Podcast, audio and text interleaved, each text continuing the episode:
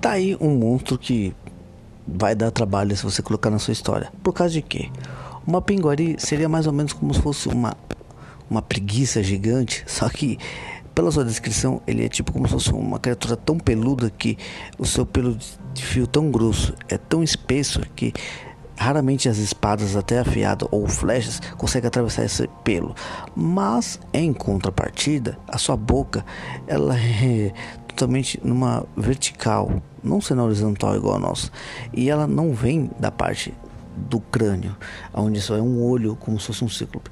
Ela vai da ponta do umbigo da criatura até quase o peito, sendo como se fosse já levar logo para o lugar, mas já sendo mastigado.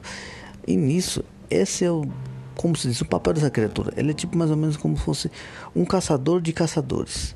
Porque ele sempre vai atrás das pessoas que andam em grupo e seu costume, se ele é diurno ou noturno, vai de você. Eu sempre usaria uma criatura dessa sendo mais noturna, por causa de que imagine o tamanho dela ou até mesmo a descrição que você vai colocá-la durante o dia. Pode ser interessante? Pode, mas ela sendo uma criatura noturna, ela é bem mais abrangente.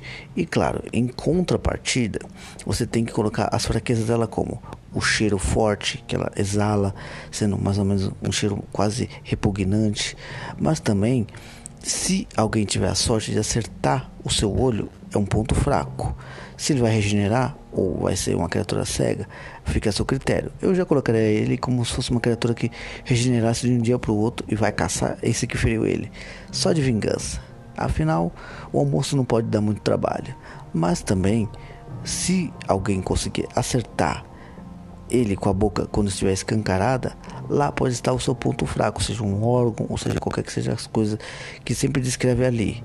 Porque se for atacar de frente ou no, na parte do braço, ou pelo, ou seu personagem tem uma espada a lá lâmina de magma, estilo do príncipe dragão, ou sei lá, solta um, um meteoro de Pegasus aí de algum mago, não sei, ou até mesmo magia de fogo, quem sabe. Isso vai de você.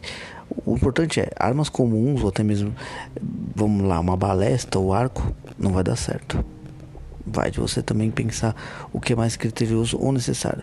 Ele é tipo de um predador que, ele mesmo sendo grande, ele é rápido, ele tem as garras que podem partir uma árvore ao meio, principalmente, imagine a armadura alguém com um pouco de defesa.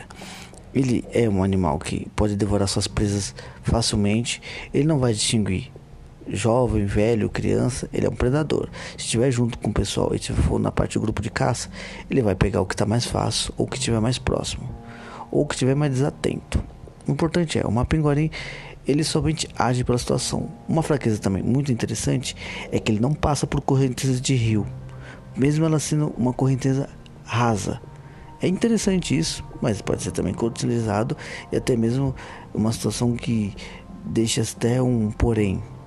O porquê? Não sei. Mas já pensou se um personagem está correndo e de repente ele cai de bunda no, no lago e tá lá a criatura parada, querendo avançar, mas ele não dá o passo adiante porque ele tá na correnteza de rio. Aí vai de você criar essa situação para a pessoa perceber um ponto fraco dele.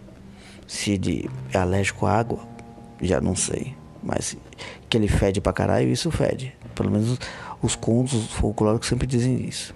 Agora, vai de você utilizar ele ao seu bel prazer. Eu espero que você tenha gostado. Eu não tenho muito a falar dele porque ele tem muito pouco, mas o pouco que eu te falei, utilize bem para suas histórias. Eu já tenho os meus em determinados lugares. Muito obrigado novamente. Eu sou Jean Cury e seja sempre muito bem-vindo ao nosso podcast da Biblioteca do Fauno. Um abraço e boa escrita.